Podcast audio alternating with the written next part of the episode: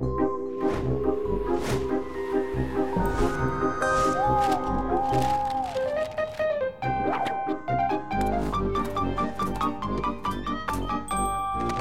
Wegscheider.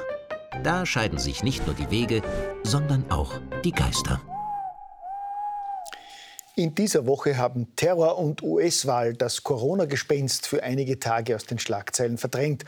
Auf den Titelseiten der Tageszeitungen war nicht der neuerliche Lockdown das Thema, sondern der feige islamistische Anschlag in Wien und das tagelange Kopf-an-Kopf-Rennen von Donald Trump und Joe Biden. Bevor ich aber inhaltlich in Medias Res gehe, möchte ich die Gelegenheit nutzen und mich entschuldigen. Nämlich bei all jenen, die mir seit Wochen schreiben und Hinweise, Links, Kritik, Glückwünsche, Bestätigung und Zuspruch schicken. Für die unzähligen Schreiben möchte ich mich an dieser Stelle wieder einmal herzlich bedanken und Sie um Verständnis bitten, dass ich Sie nicht mehr persönlich beantworten kann. Mittlerweile bekomme ich jede Woche hunderte Mails, Schreiben, SMS, WhatsApp-Nachrichten etc. und schaffe es einfach nicht mehr, jedes im Detail durchzulesen, geschweige denn zu beantworten. Besonders bedanken möchte ich mich in dieser Woche für die vielen Zuschriften jener Zuschauer, die mir geschrieben haben, dass sie sich gerne als jene dummen Menschen outen, die ich laut Meinung eines sehr gescheiten Professors mit meinen katastrophalen Meldungen laufend aufhetze. Unter den vielen Zuschriften war unter anderem auch ein besonders nettes Schreiben aus Leoben, in dem eine Seherin schreibt, dass sie sich als gebürtige Leobnerin von Herzen für den Brief schämt, den ich von besagten Professor der Montan-Universität erhalten habe. Auch bei der Montan-Universität selbst ist man übrigens not amused über das Schreiben des Mitarbeiters und legt Wert darauf, dass der Mann nur seine Privatmeinung geäußert hat. Das war mir aber ohnehin von Anfang an klar. Es war schon bezeichnend, dass der Herr Professor seine Bedeutung durch Aufzählung sämtlicher akademischer Grade und seines Dienstgebers unterstreichen wollte. Und dass das offenbar seiner Uni und manchen Leobnern peinlich ist, nur ihm selbst nicht. Das spricht ohnehin für sich. Gell? Damit jetzt aber zu meinen aktuellen katastrophalen Meldungen zur Corona-Lage. Während die Regierung weiterhin rund 30.000 Tests pro Tag durchführen lässt und die Qualitätsmedien des Landes täglich artig berichten, dass wir uns dem Gesundheitsnotstand nähern, erhalte ich fast täglich von Ärzten, Primaren und Krankenhausleitern ganz andere Informationen, etwa aus Tirol oder auch aus Bayern. Besonders grotesk ist die Situation in Tirol, wo man etwa das auf Lungenerkrankungen spezialisierte Landeskrankenhaus Natas noch immer nicht in die Versorgung von Covid-Patienten eingebunden hat. Das Krankenhaus Natas sollte übrigens bis vor kurzem überhaupt schließen, so wie man im Kürzungswahn im Gesundheitsbereich ja auch das Krankenhaus Kitzbühel schon geschlossen hat und Intensivbetten und Normalbetten in den vergangenen Jahren mit dem Verweis gekürzt hat, dass wir weit über dem OECD-Schnitt liegen. Ja, wie es aussieht, wenn man nicht über dem OECD-Schnitt liegt, hat man heuer dramatisch in Italien gesehen. Dass man jetzt die Stirn hat, den Österreichern schon zum zweiten Mal innerhalb weniger Monate einen Lockdown aufzubrummen, weil das Gesundheitssystem überlastet sein könnte, vermag ich nur noch mit dem Wort Chutzpe zu umschreiben. Bemerkenswerterweise hören, sehen und lesen Sie davon aber in den meisten heimischen Medien nichts.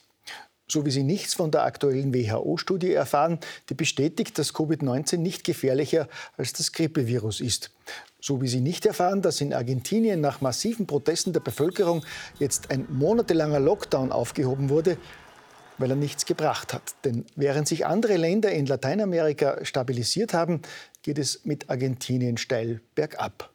Die Wirtschaft ist dank Lockdown ebenso völlig zusammengebrochen wie das Gesundheitssystem. Die Corona-Zahlen sind trotzdem weiter gestiegen. Schuld daran ist laut Regierung natürlich die Bevölkerung, die sich nicht brav an die Maßnahmen hält.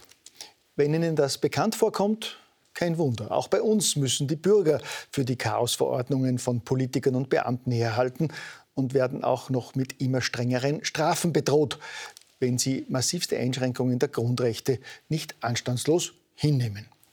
Komisch. Mir fallen dazu in jüngster Zeit immer wieder jene legendären Aufnahmen aus Bad Radkersburg im Jahr 2015 ein, wo einige Polizeibeamte eine Schar von Migranten am illegalen Grenzübertritt nach Österreich hindern wollte. Die Beamten wurden von den illegalen Einwanderern bekanntlich nicht nur ignoriert und überrannt, sondern haben sie in der Folge auch noch brav ins Land geleitet und keinerlei Amtshandlung erkennen lassen, zumal ihnen offenbar von oben die Hände dafür gebunden waren. Wer solche Fehlentwicklungen und Missstände in den vergangenen Jahren aufgezeigt oder gar kritisiert hat, wurde von der politisch korrekten Linksfront reflexartig als rechter Hetzer und Nazi verunglimpft.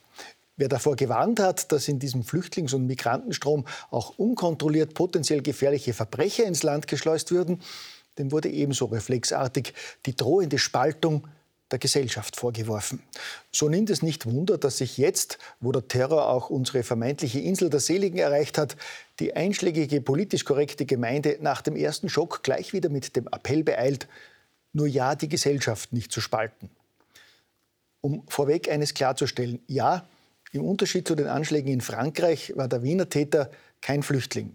Ja, es ist wichtig, jetzt klar zwischen islamistisch-fundamentalistischen Extremisten und Terroristen und den vielen friedliebenden muslimischen Mitbürgern zu unterscheiden. Und es ist in diesem Zusammenhang ebenso wichtig, dass diese sich von ihren extremistischen Glaubensbrüdern klar abgrenzen und distanzieren. Das heißt aber nicht, dass man in falsch verstandener Gutmenschentoleranz nach einigen Tagen wieder zur Tagesordnung übergeht und die Kopf in den Sand-Politik vergangener Jahre inklusive linker Schönfärberei wieder fortsetzen darf.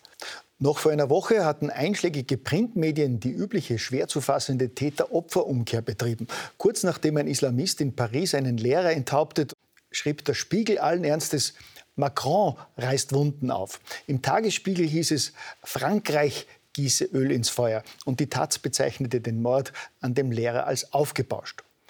Noch vor wenigen Wochen hatten die Wiener Grünen im Wahlkampf gemeint, dass die Polizei keine Schusswaffen tragen sollte. Noch in dieser Woche hat eine bekannte österreichische Fernsehjournalistin getwittert, der Wiener Attentäter hätte sich aus gekränkter Männlichkeit und zu viel Internet eine lächerliche Heldenpose basteln wollen.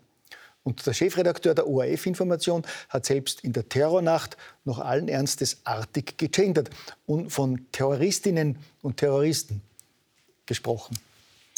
Also wir beide, der Thiel und ich, sind ja fest davon überzeugt, dass es ein erster Schritt gegen die Spaltung der Gesellschaft wäre, wenn die politisch korrekten Jünger und Jüngerinnen mit ihrer dümmlichen Bevormundung der Bürger aufhören würden. Gell?